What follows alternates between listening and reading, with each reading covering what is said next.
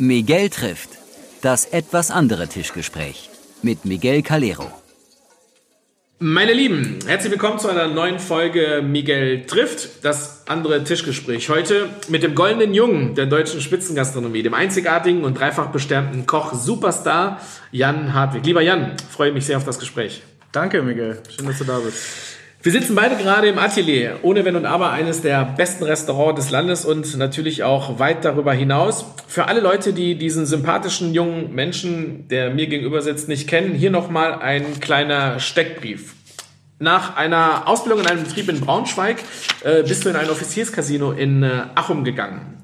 Danach gab es eine Anstellung bei Pop Dunk und Circumstance. ist das korrekt? Pop Duck und Circumstance. Ja. Ist das nicht das von dem Hans-Peter Boders so damals ja, gewesen? Genau, genau, Sensationell. Ja. ja. für alle die, die das nicht kennen, das ist quasi die Ursprungsversion von allen Shows gewesen, die man heute von hat. Von allen Spiegelzelten. Also genau. Von allen Witzigmann-Palazzos und äh, Bayard Zoo hat es, glaube ich, mal unter mhm. Harald Wohlfahrt gelesen. Mhm. mhm. Also die Ursprungsform war tatsächlich Pom Duck and Circumstance von Hans-Peter Boders. Ja, sehr, sehr früh hat er das gemacht und hat das wirklich auch sehr, sehr erfolgreich äh, in der Bundesrepublik Deutschland etabliert. Danach bis dahin lief es eigentlich so. Danach kamen drei Hochkaräter, wenn man das so sagen kann. 2005 bist du zum Christian Jung gegangen, damals noch in Castell, also in der in Werbeck-Köblitz. 2006 bist du dann gewechselt nach Saarbrücken zum Klaus Erdford in sein Gästehaus und 2007, das ist auch die Zeit, die wahrscheinlich bei dir am prägendsten war, weil du da am längsten warst, bist du zu Sven Elberfeld ins Aqua gegangen. 2014 bist du dann Küchenchef geworden im Atelier im Bayerischen Hof in München und dann kam es schlagartig. 2015 bist du direkt mit zwei Sternen eingestiegen. Genau. genau.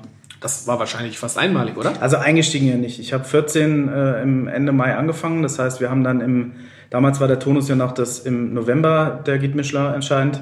Da habe ich dann den Stern, den Herr Metzger, mein Vorgänger 2011, glaube ich, erkocht hat mhm. für das Restaurant. Übernommen? 14 übernommen, gehalten, wieder erkocht, wie man es auch immer sagen will.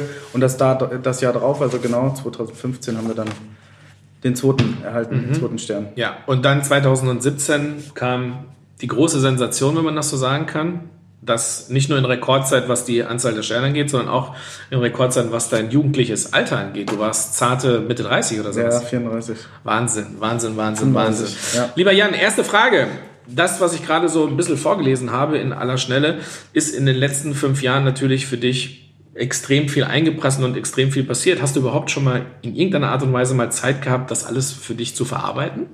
Zwangsläufig jetzt die letzten, die letzten Monate. ähm, nee, Spaß beiseite. Also das ist tatsächlich etwas, was wirklich im Übrigen nicht nur beim dritten Stern so war, sondern auch schon beim zweiten Stern. Das ist was, was du erstmal verarbeiten musst. Also man kennt so Gespräche mit Sportlern. Äh, Boris Becker, ich habe neulich die Wiederholung nachts mal gesehen äh, von dem Wimbledon-Spiel. Mhm. Der war 17 Jahre alt. Also ich kann, ich glaube nicht, dass das ein Mensch greifen kann, wenn das gerade passiert ist. Mhm. Das ist bei mir auf jeden Fall auch nicht so der Fall gewesen nach diesem Erhalt der Sterne. Und das ist toll und das ist eine Bestätigung und das ist ein, unglaublicher Ballast, der da von einem abfällt. Wenngleich man natürlich ganz vorsichtig sein muss, dass man sich diesen Ballast überhaupt erst auflegt.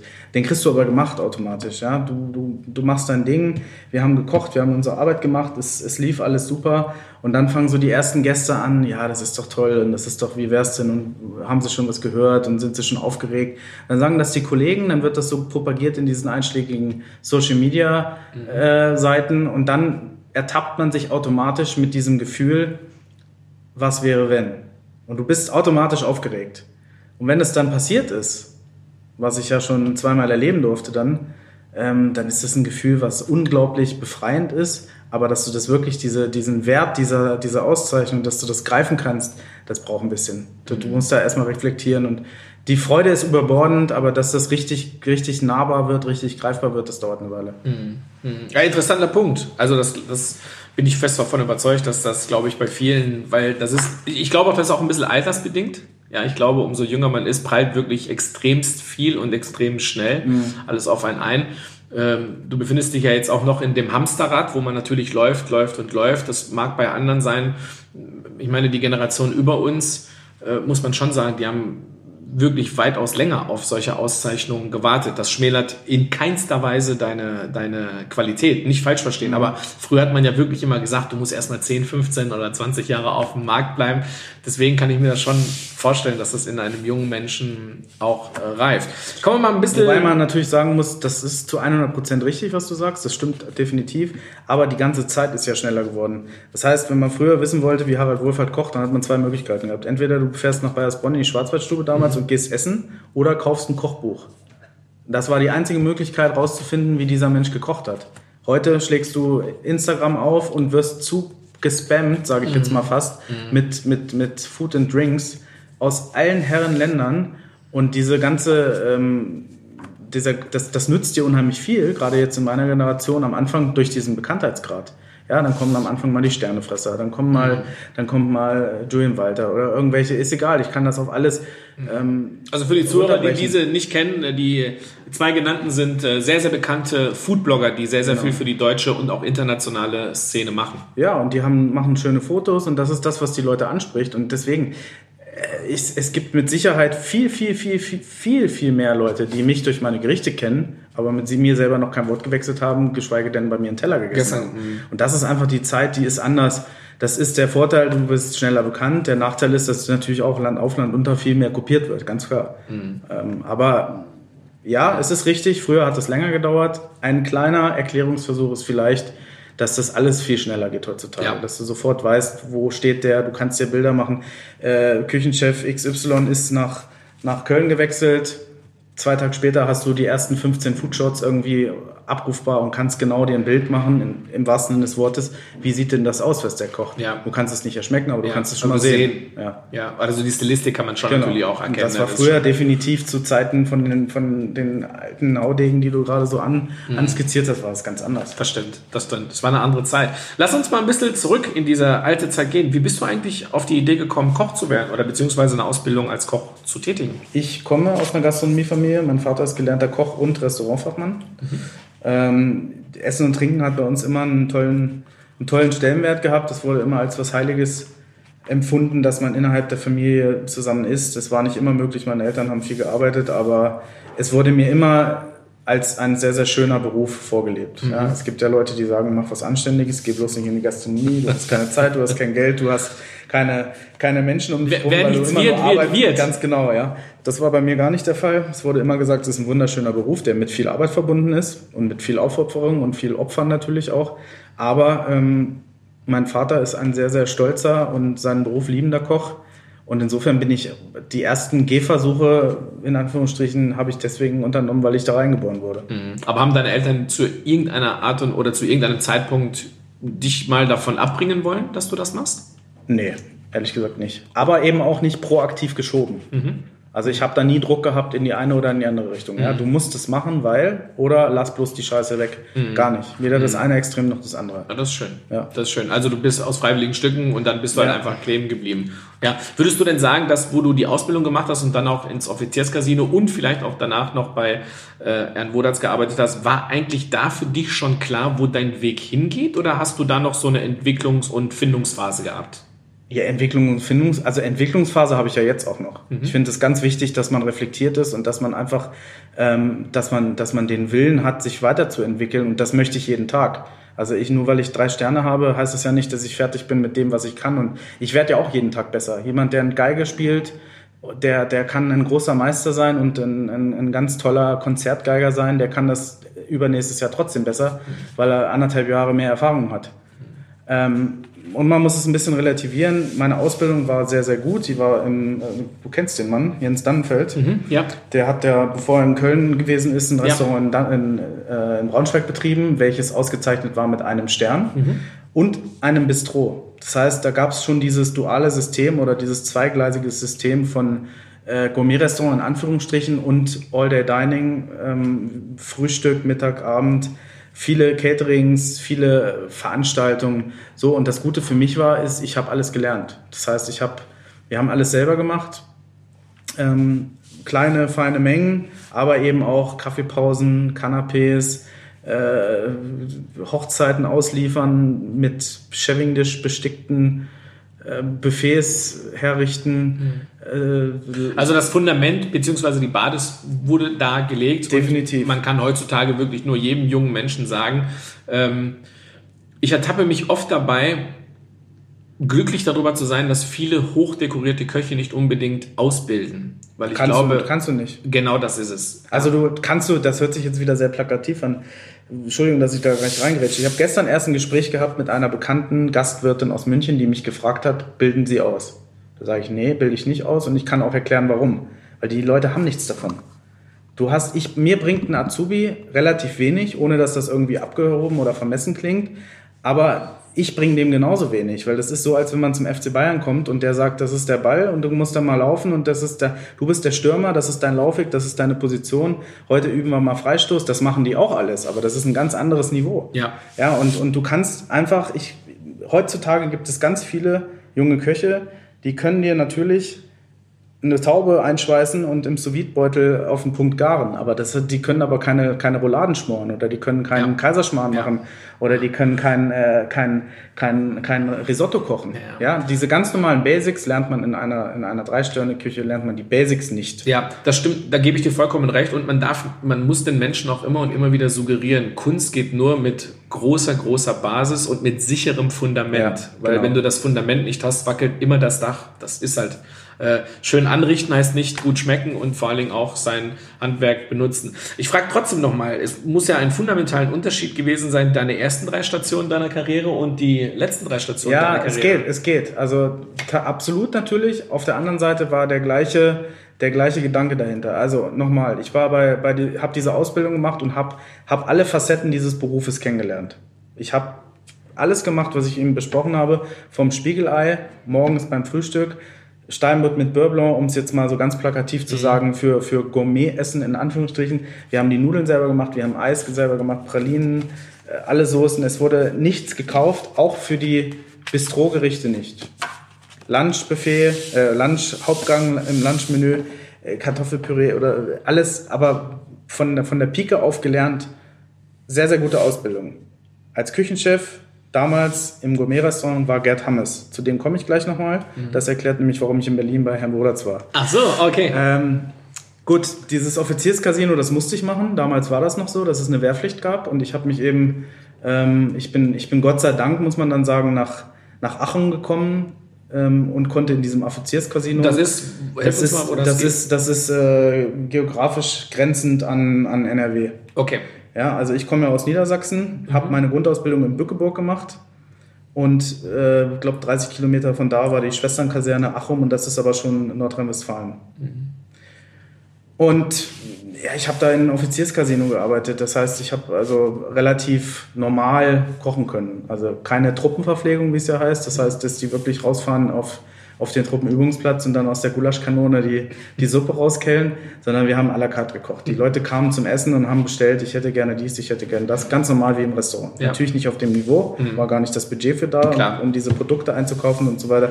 Aber ich bin meinem Beruf einigermaßen treu geblieben und habe nicht neun Monate irgendwas anderes gemacht. Mhm. So. Diese Bundeswehrzeit, die war da, die musste ich machen, das war damals Pflicht, die habe ich dann abgegolten und danach bin ich nach Berlin gegangen um wieder den Gerd Hammes zu treffen, der bei Dannenfeld den Stern gekocht hat.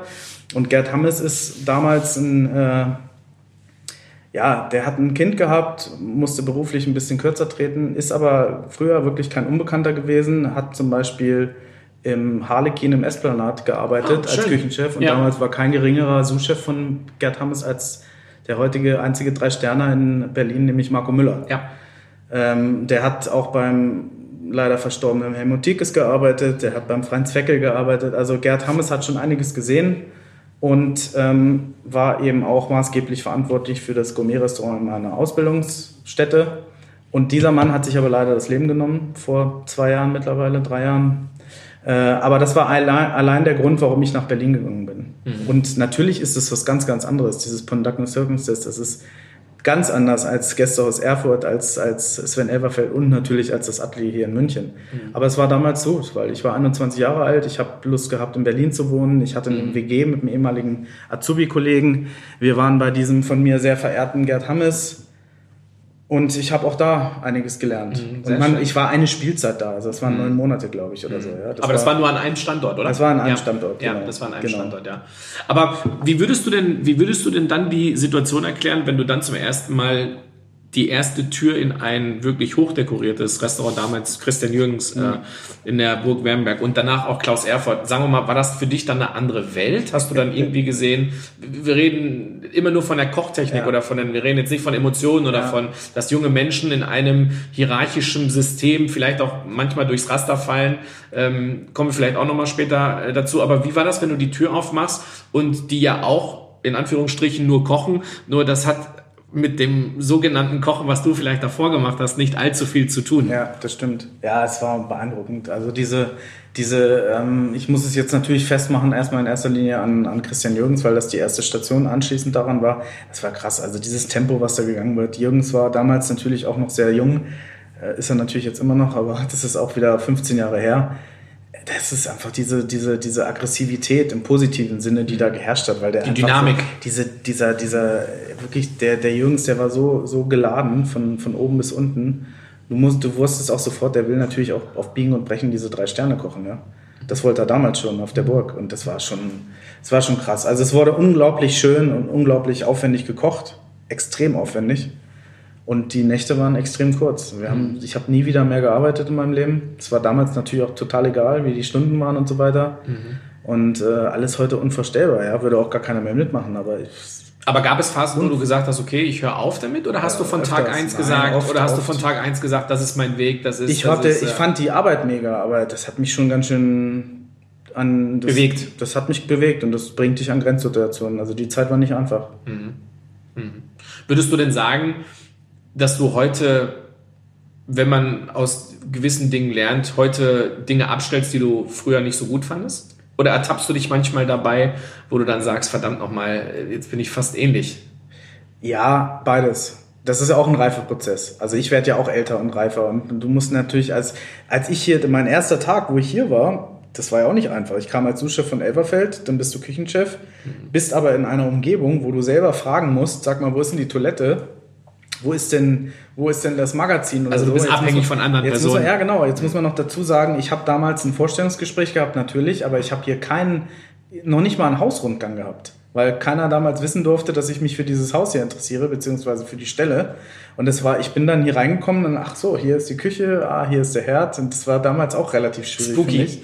Ja, und dann bist du natürlich abhängig von anderen. Das ist ein bisschen, als wenn du in eine neue Schulklasse kommst und nicht mal weißt, wo die Toilette zu finden ist. Ähm, und das ist natürlich eine Sache, dass man da erstmal reinwachsen muss und eine gewisse Routine kriegen muss und eine gewisse Abgeklärtheit. Und auch ich bin heute ruhiger, als ich vor drei oder vier Jahren war. Und auch Herr Jürgens ist heute ruhiger, als er vor 15 Jahren war.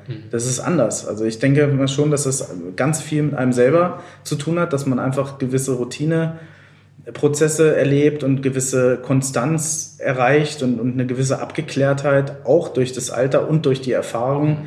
Weil es ist ja auch klar, also ich meine, alle, die schreien im Service, das ist selber natürlich ein Zeichen von, von, von Überfordertheit und von Unsicherheit und das bringt die Situation in dem Moment, macht das das nicht besser. Ja. Was aber nicht heißt, dass ich sage, mir würde das nie wieder passieren. Ja, also wir sind alles Menschen und, und wir arbeiten unter ziemlich viel zeitlichem Druck. Und da ist es nun mal so, dass da einfach auch, das ist wie bei so einem Fußballspiel, ja. Der Pep Guardiola steht auch nicht am Rand und sagt, kannst du bitte deinem Nebenmann jetzt den Ball zu spielen? Ja, damit Kannst der du eine E-Mail schreiben? Kannst du so, das geht einfach nicht. Ja, Ja, da das ist hat die immer, Zündschnur kurz. Also viele, viele verwechseln immer diese, diese kurzen, knackigen Ansagen und Kommandos mit irgendwie Unfreundlichkeit oder, oder, oder, oder, oder gar Mobbing oder so. Das ist überhaupt nicht der Fall. Also der Küchenton ist relativ rau. Das ist aber nur der, der Sache geschuldet, weil das einfach, weil für andere Sachen einfach keine Zeit ist. Ja. Und das ist nicht anders als am Spielfeldrand. Der Herr Klopp sagt nicht, bitte, bitte, spiel jetzt den Ball ab. Der sagt, spiel den Ball ab. Das stimmt. Wo wir jetzt bei Fußballbeispielen äh, Beispielen sind, wenn ich sage, dass du quasi der Joshua Kimmich der Spitzengastronomie bist und also was ich damit sagen will, ist halt, dass du die nächste Generation der, von Köchen an der Spitze vertrittst, auch nicht nur national, sondern auch mittlerweile auch international. Was würdest du denn sagen, machst du anders als die Generation davor? Also als die, die älter sind als ich.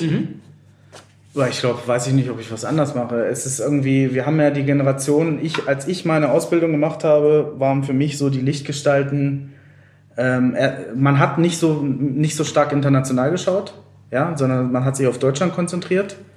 Und für mich waren Lichtgestalten, als ich gelernt habe, zwei Menschen. Das waren zum einen der altehrwürdige Großmeister über allem, Eckhard Witzigmann, und dann natürlich der noch im Amt weilende, überhaupt über allen stehende Harald Wohlfahrt. Mhm. Dann kam eigentlich viel nichts.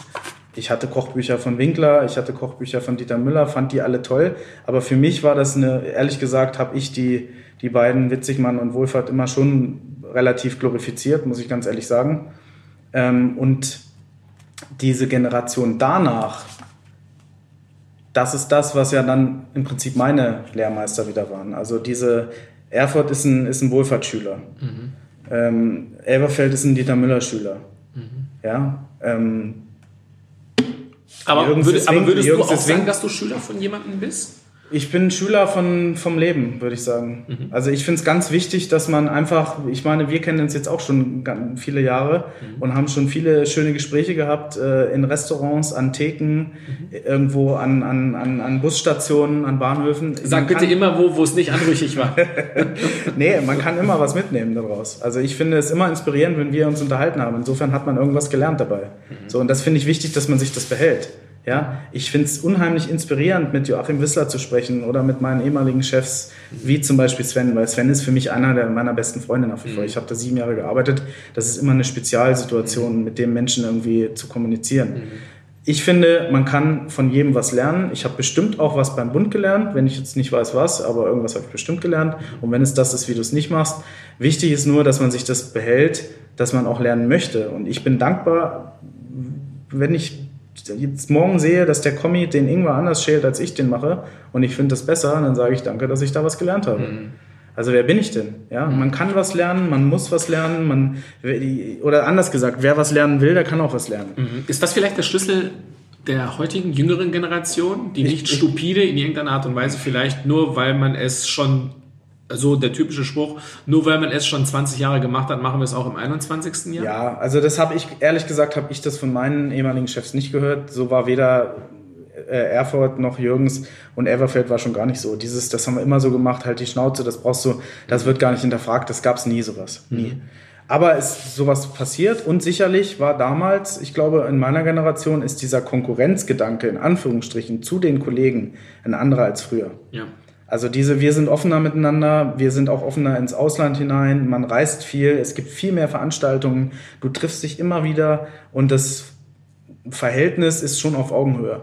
Und mir ist das egal, ob vor mir ein Drei-Sterne-Koch steht oder ein Zwei-Sterner oder einer, der keinen Stern hat. Also mir ist das völlig egal. Wenn man ein vernünftiges Gespräch führen kann, was auf Augenhöhe ist und was dich gegenseitig bereichert, mhm. ist es ein gutes Gespräch. Ist wahrscheinlich auch eines der Schlüssel der ja. unseren Generation, dass wir überhaupt veranstalten oder überhaupt in die Bredouille kommen. Die Bredouille ist negativ, aber dass wir überhaupt in diesen in dieses Mischverhältnis kommen, uns auch mit anderen Leuten aus anderen Verhältnissen. Das gab es früher nicht. Das ja. war schon wie ich sage, ich vergleiche das immer wie im Flugzeug. Ja. Gibt's Eco, Business und First. Genau. Die drei fliegen zwar im gleichen Flugzeug. Also in dem Fall sind sie alle Köche, aber äh, die haben unterschiedliche Bereiche. Lass uns mal ein bisschen auf den, deinen Gedankenprozess der, der Kreativität kommen. Was, was bedeutet Kreativität für einen Mann, wie du es bist?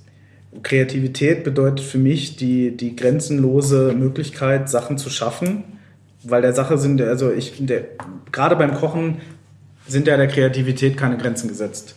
So, und wir haben ja einen wunderschönen Beruf, dass man mit Sachen, die relativ vergänglich sein können, also das ist ja alles organisches Material, was wir in der Hand haben, etwas zu schaffen, was morgen schon wieder anders ist als heute. Ich habe gerade eben, kurz bevor wir uns hier hingesetzt haben, einen Fisch filetiert, wo ich zum Stefan gesagt habe, das ist einer der schönsten äh, Störe war es, die ich jetzt wirklich die letzten Wochen auf dem, auf, dem, auf dem Brett hatte. Und da freust du dich dann drüber. Das ist, da muss man aber sagen, das ist toll, aber das kann auch nächste Woche wieder anders sein, weil das einfach Natur ist. Klar. Ja, das heißt, ich habe der Stör ist nächste Woche nicht gammelig, aber er ist vielleicht nicht ganz so perfekt. Ganz so perfekt. Ja? ja. Stefan nur ist einer deiner Mitarbeiter in der Genau, Küche. Stefan ja. ist mein Sous-Chef. Ich habe ja. ein Mädel und einen Mann als Sous-Chef. Stefan ist der Mann, mhm. wie man schon am Namen erkennen kann. Das, das hättest du nur in Köln erklären müssen. Wobei, das ist heute auch, das ist heute auch alles relativ kreativ, genau.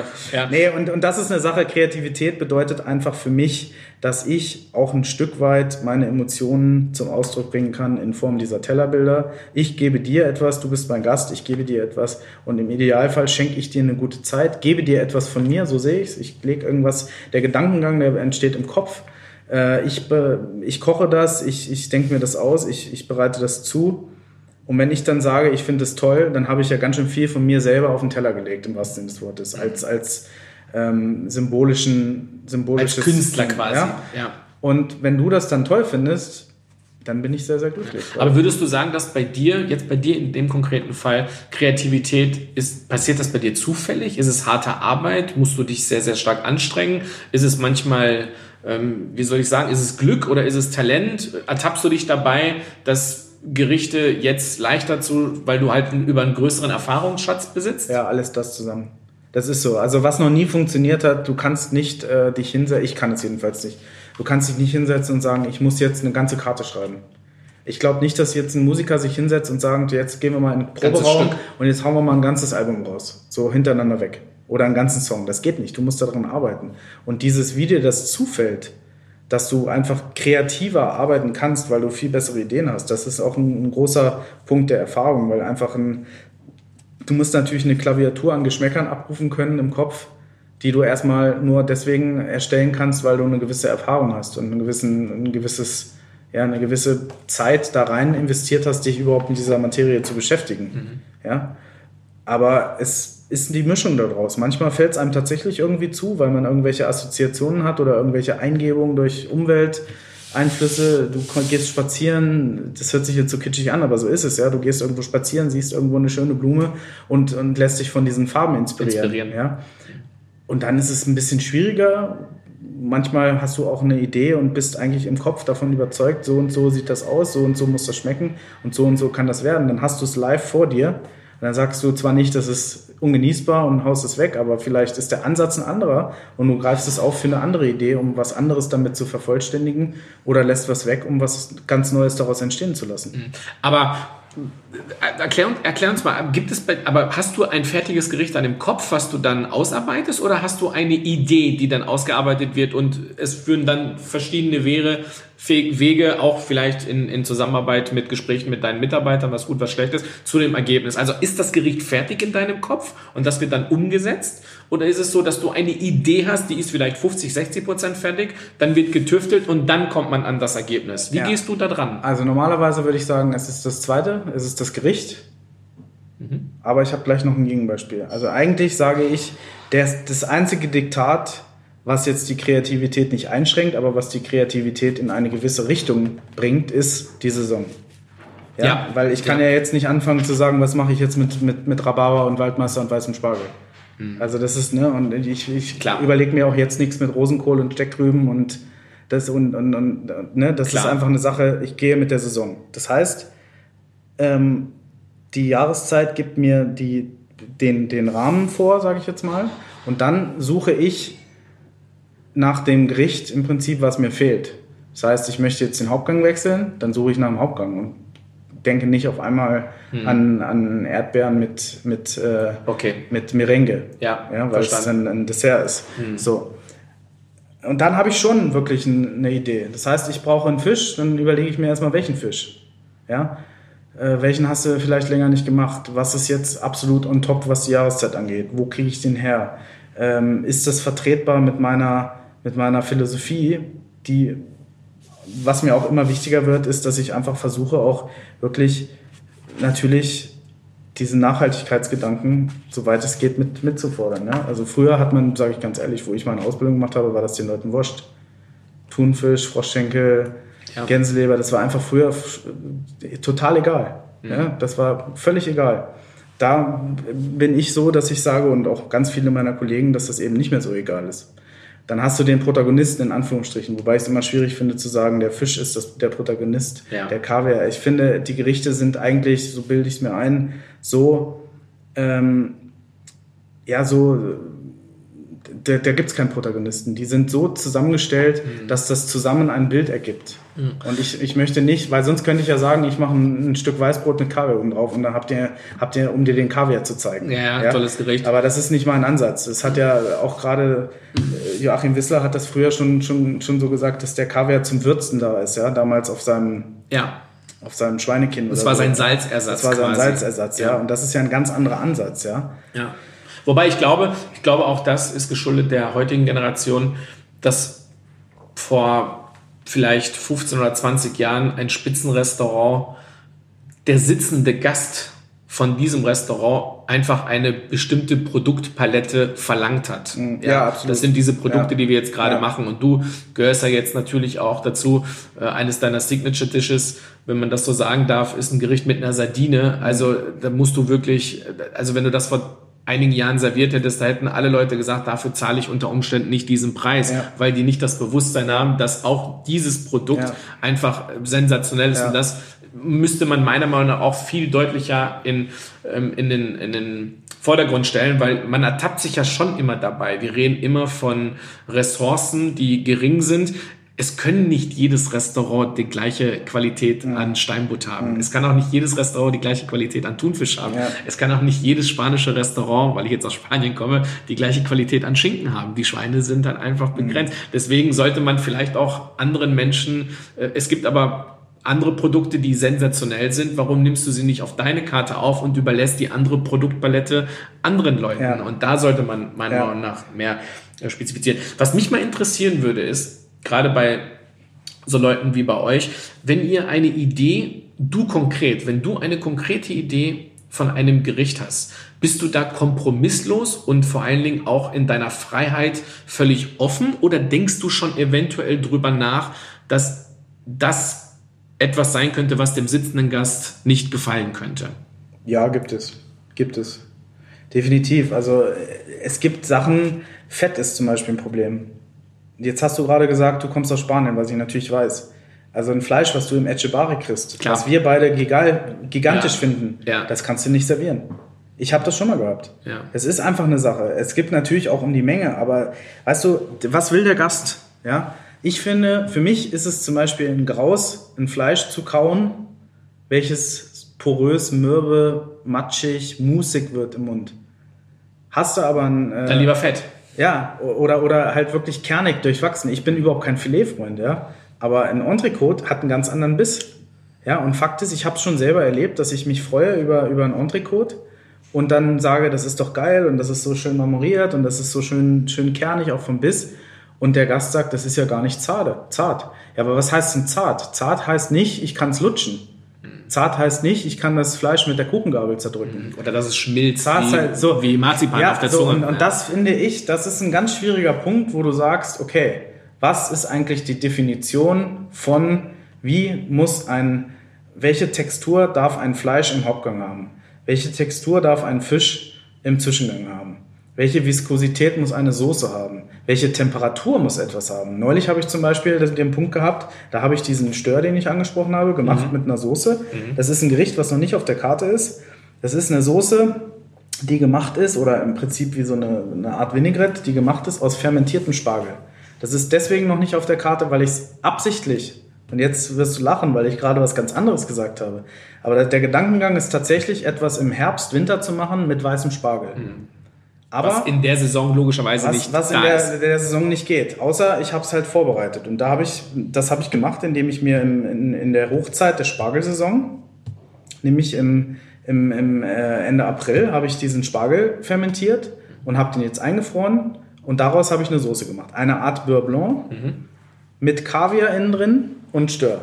Noch zwei, drei andere Sachen dabei, aber im, im Wesentlichen war es nur Stör mit Kaviar und und dieser Soße. So, jetzt hat der Stör, wenn ich den konfiere in Butter, eine Temperatur, ich sag mal von vielleicht 35 Grad. Das ist also blutwarm. Der ist nicht heiß, der Fisch. Mhm. Weil wenn er heiß ist, ist er trocken. Klar ist er trocken. Ja, und ist... Zu feste. Genau, ganz genau. Das weißt du, weil du kennst die, die, die, die Anatomie und die, die Physik eines, eines Störes. So, und was passiert, wenn ich jetzt einen Stör Kaviar in die knallheiße Soße gebe? Der Störkaviar, der, der, der Gart, ja, das wird heiß, das wird, das schmeckt nicht mehr, die, die, die, die Körner, das ist, du kannst einen Kaviar nicht, nicht, nicht, nicht durchkochen, das geht nicht. Also war die Soße lauwarm und der Fisch lauwarm. Und das Gericht war deswegen nicht gut, weil es kalt war.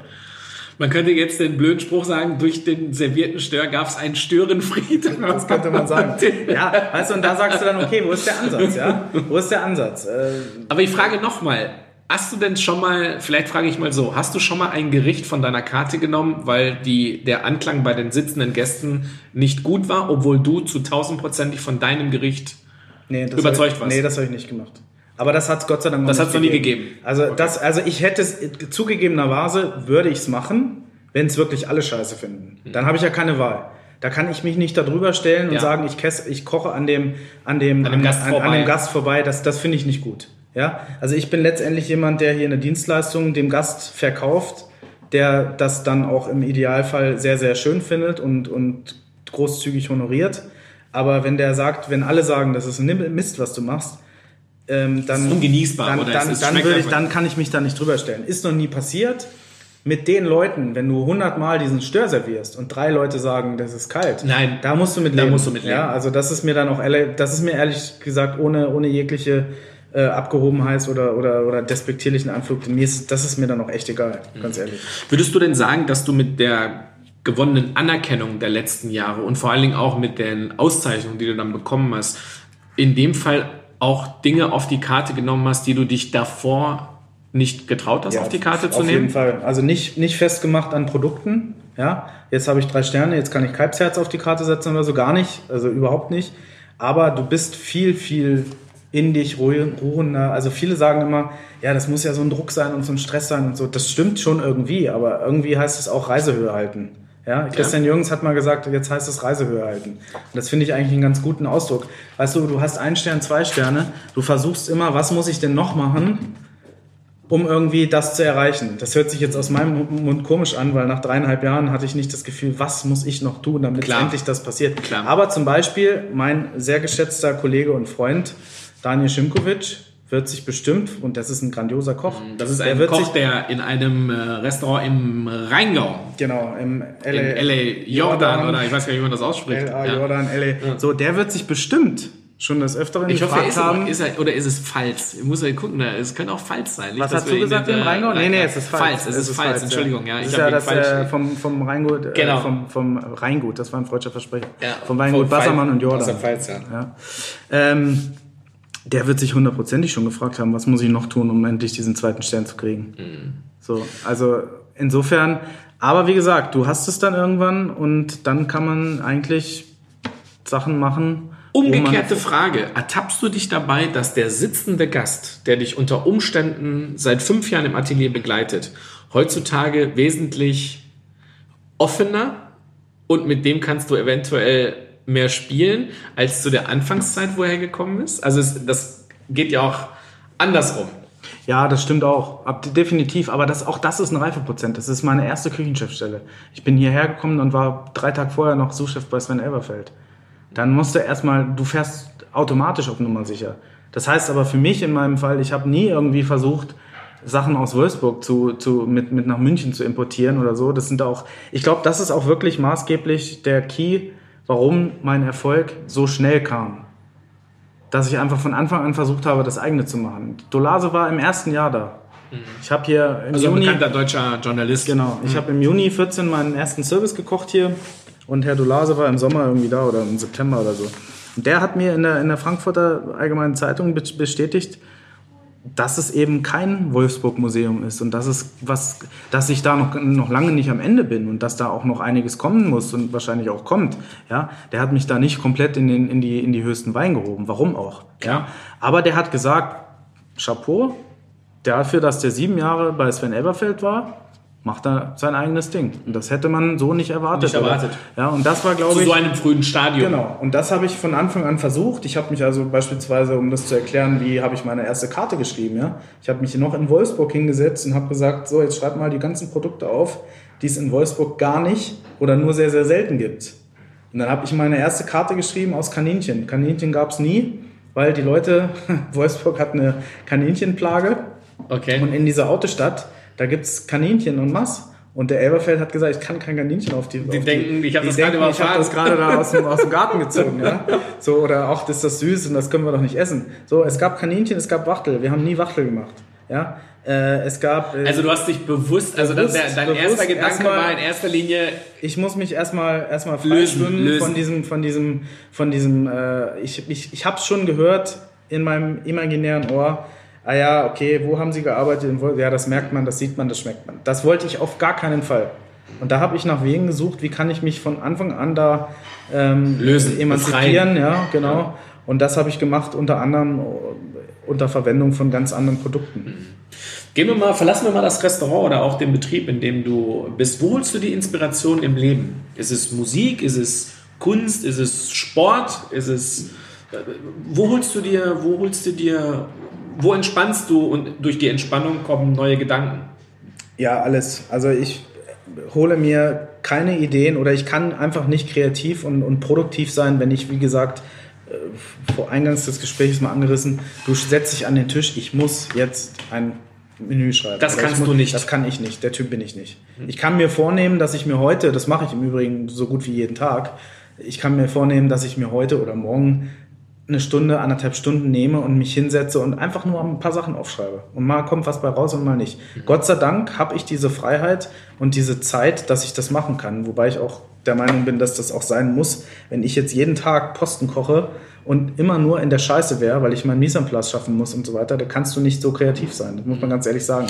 Glaubst du denn, dass es Restaurants gibt, wo die Speisekarte oder oder ich ertappst du dich dabei, dass du manchmal in einem Restaurant sitzt, wo du weißt, diese Speisekarte hat man am Schreibtisch geschrieben? Ja, absolut. Und vor allen Dingen siehst du genau dieses Jugend forscht. Da hat einer gesagt, der, der Chef macht dann ein Meeting, äh, Leute, hat wer eine Idee, ja, wer macht mal, okay, und dann gehen die Finger nach oben, alles klar, top, Vorspeise, super, jetzt du, ja, Fisch, okay, machen wir, ja, vielleicht nicht mit Spargel, aber dafür mit, mit Erbsen, so, und oh, dann sieht das aus wie auf dem Reißbrett gemacht, absolut, definitiv, definitiv.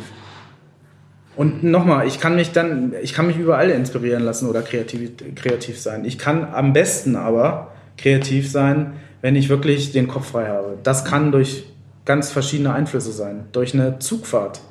Ja, ich bin ja vor Covid-19 super viel unterwegs gewesen. Auf der Straße, auf den Gleisen oder in der Luft.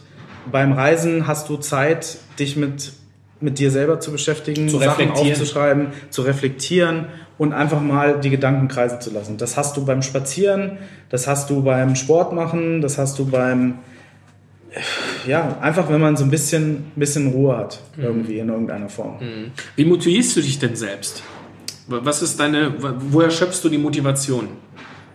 Ehrlich gesagt ist das automatisch, weil ich nach wie vor der Meinung bin, den schönsten Beruf der Welt zu haben. Und es kann nicht jeder von sich behaupten, seinen Traumberuf ausüben zu können. Und ich fühle mich wirklich sehr privilegiert und fast gesegnet zu sagen, ich bin froh, dass ich das, was ich am allerliebsten mache, als meinen mein, mein, mein Job bezeichnen zu können und dafür auch noch Geld zu kriegen und, und das zu machen, was mir am meisten Spaß macht. Ist ein Es Geschenk. Gibt, ja, ist ein es Geschenk. ist ein Geschenk. Es gibt natürlich auch Tage, da hast du keinen Bock, ganz ehrlich. Nee, nee, aber Ja, klar. Aber, das hat jeder, von der. das hat jeder. Und, und dass ich jetzt sage, ich muss mich jetzt motivieren, um morgens zur Arbeit zu gehen oder um, um, um, Leuten, um Leuten was zu kochen, das habe ich noch nie gehabt. Aber ziehen wir noch mal den Fußballvergleich. Also stell dir mal vor, eine Mannschaft wie, weil wir jetzt hier in München äh, sitzen, eine Mannschaft wie Bayern München, von der verlangt man ja eigentlich jeden, jedes Mal, wenn sie spielen, dass sie gewinnen. Und dann gibt es immer noch Nörgler, die dann sagen, heute haben sie nicht so gut gespielt, obwohl sie 2-0 gewonnen haben. Bei dir ist es ja ähnlich, nur dass man, ihr habt kein ergebnisorientiertes Produkt, was ihr anbietet. Das bedeutet, du kannst an einem Tisch zwei Gäste haben, beide essen und trinken genau das Gleiche. Für den einen war es das schönste Erlebnis im Leben und der andere sagt, so gut fand ich es nicht.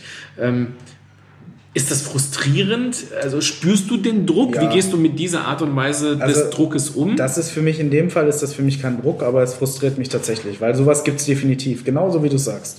Das gibt es eins zu eins, dass der eine Gast sagt, ja, äh, keine Ahnung, die, die Soße ist mir viel zu sauer. Also bei mir ist es tatsächlich immer irgendwie der Säurepunkt, weil ich, wenn es Kritik Weil du bis gibt, an die Grenze gehst. Gehe ich ab. Das ist meine persönliche Geschmackspräferenz, ja. Und wenn es da jemanden stört, dann tut mir das sehr, sehr leid. Ich sehe das aber nicht so, dass ich da mein komplettes Geschmacksprofil in, in Frage stelle. Aber es gibt natürlich, dass der eine Gast sagt, Stör war zu kalt, sage ich jetzt mal, ist nicht. Ja. Der andere sagt, es war perfekt.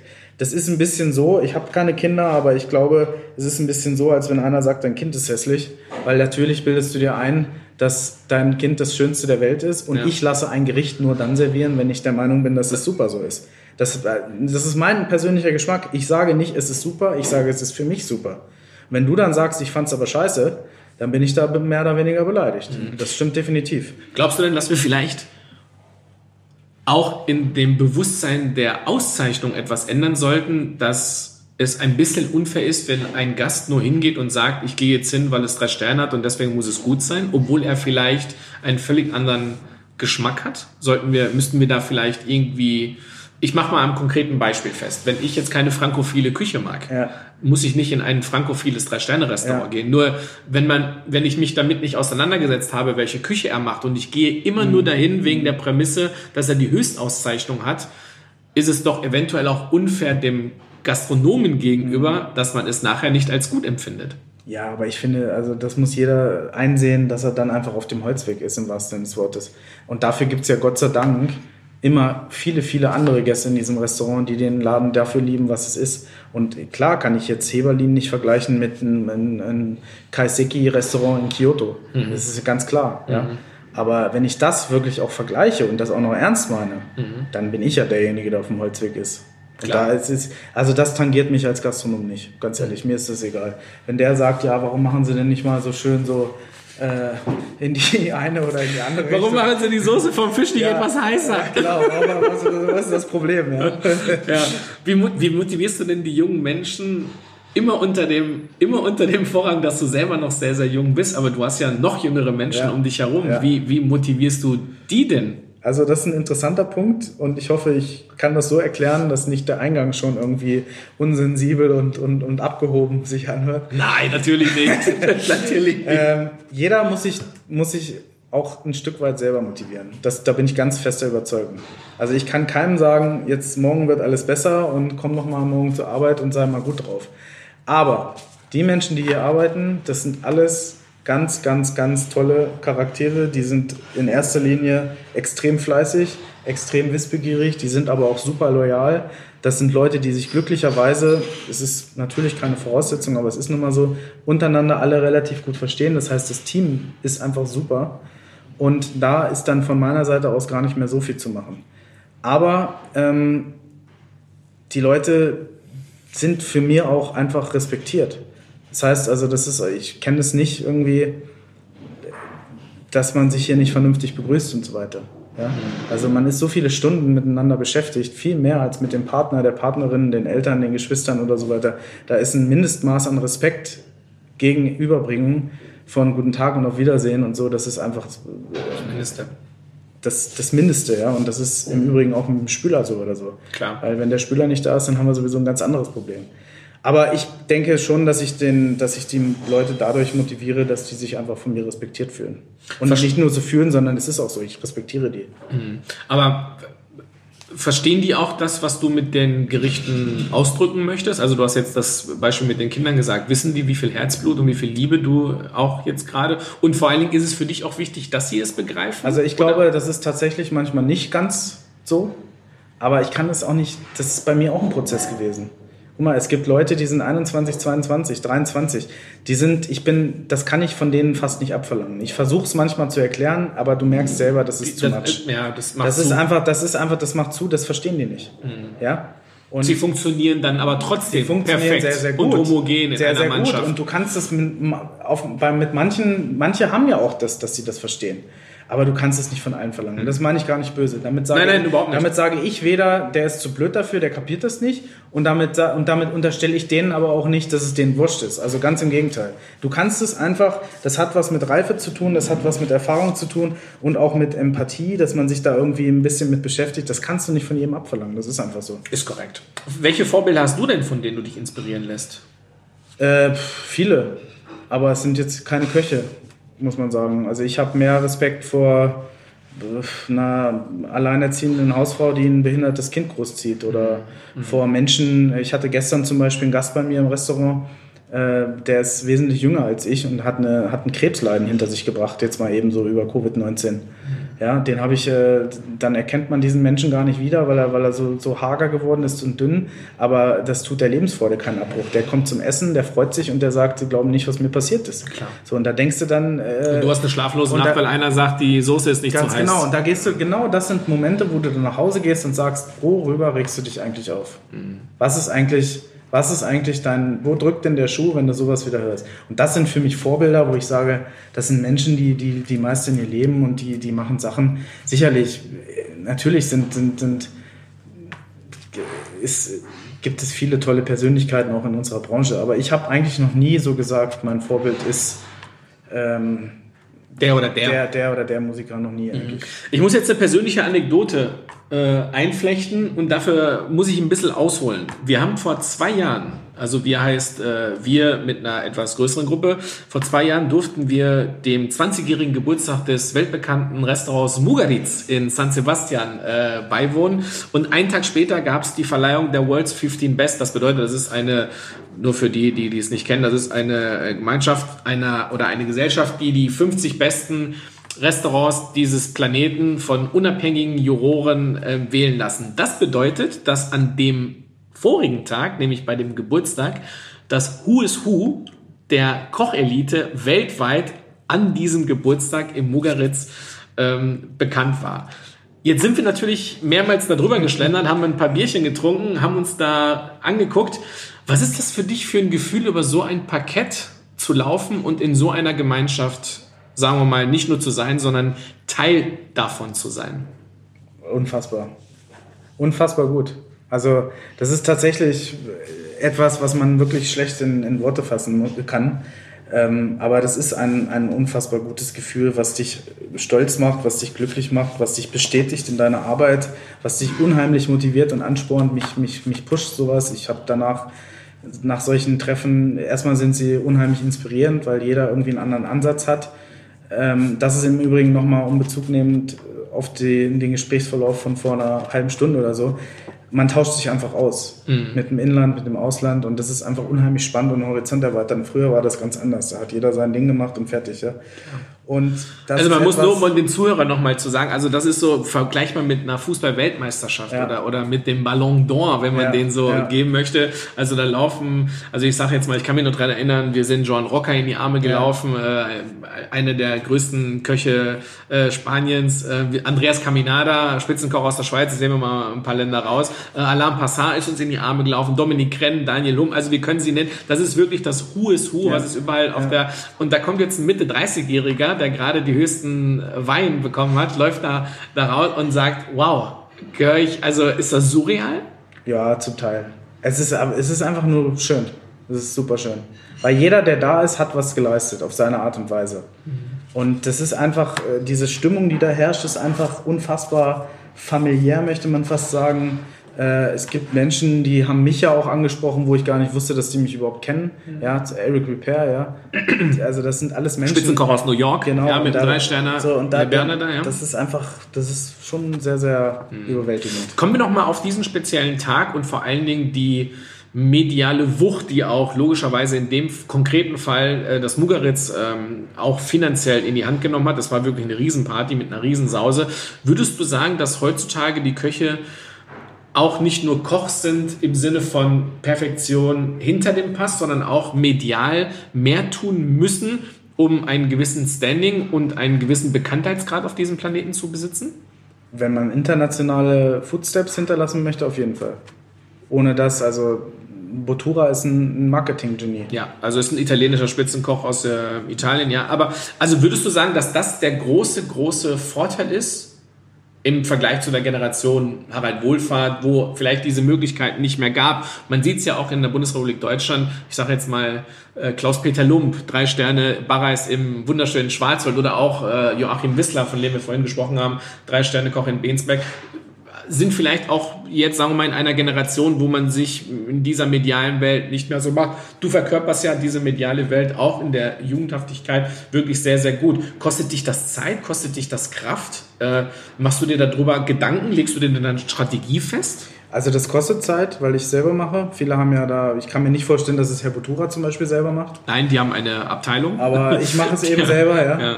Und insofern kostet jede, jedes Posting, was ich da absetze, habe ich ja irgendwann mal machen müssen. Und das kostet definitiv die Zeit. Äh, aber um diesen, diesen Punkt nochmal aufzugreifen, das muss man sagen, dass das natürlich nicht nur der Koch an sich gemacht hat oder die Köche natürlich, sondern dass das auch der Gast gemacht hat. Ich meine, dass der, der Spitzenkoch an sich oder die, die Gastronomie heute so ein Standing hat, damit überhaupt sowas äh, stattfinden kann, dass eine Veranstaltung wie diese 50, 50 Best von dieser, von dieser Relevanz ist, von dieser medialen Präsenz, das muss ja, da- dafür muss ja ein Markt da sein. Und der wird jetzt einfach bedient durch, durch, durch Leute, die, die, das, die das gut abdecken. Der war aber vorher gar nicht so gefragt. Ja, vor, vor 30, 40 Jahren. Klar. Klar. Ja, man hat natürlich auch diese. Da hat ja auch kein Mensch interessiert, vor 40 Jahren hat ja kein Menschen interessiert, wer hat denn das gekocht. Ja. Ja, Das dass, stimmt. dass man heute sagt, ah, schau mal hier, da ist der Küchenchef. Ja, jeder Gast möchte den Koch sehen. Ja. Jeder möchte irgendwie sehen, was macht der, wie ist der drauf oder so.